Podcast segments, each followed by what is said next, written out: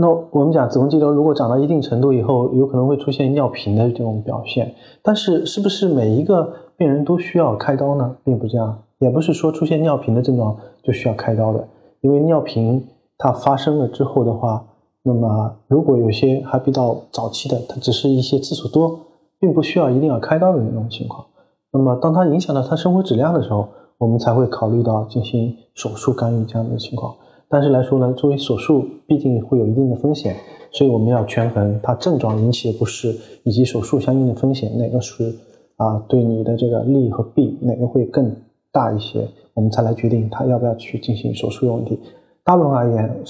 如果有子宫肌瘤引起的尿频症状，而且快到绝经那个时候的话，我们通常不需要进行开刀。听众朋友们，大家好，我是龚晓明医生。我的新书《给身体的情书》出版了，这是我第一本的书。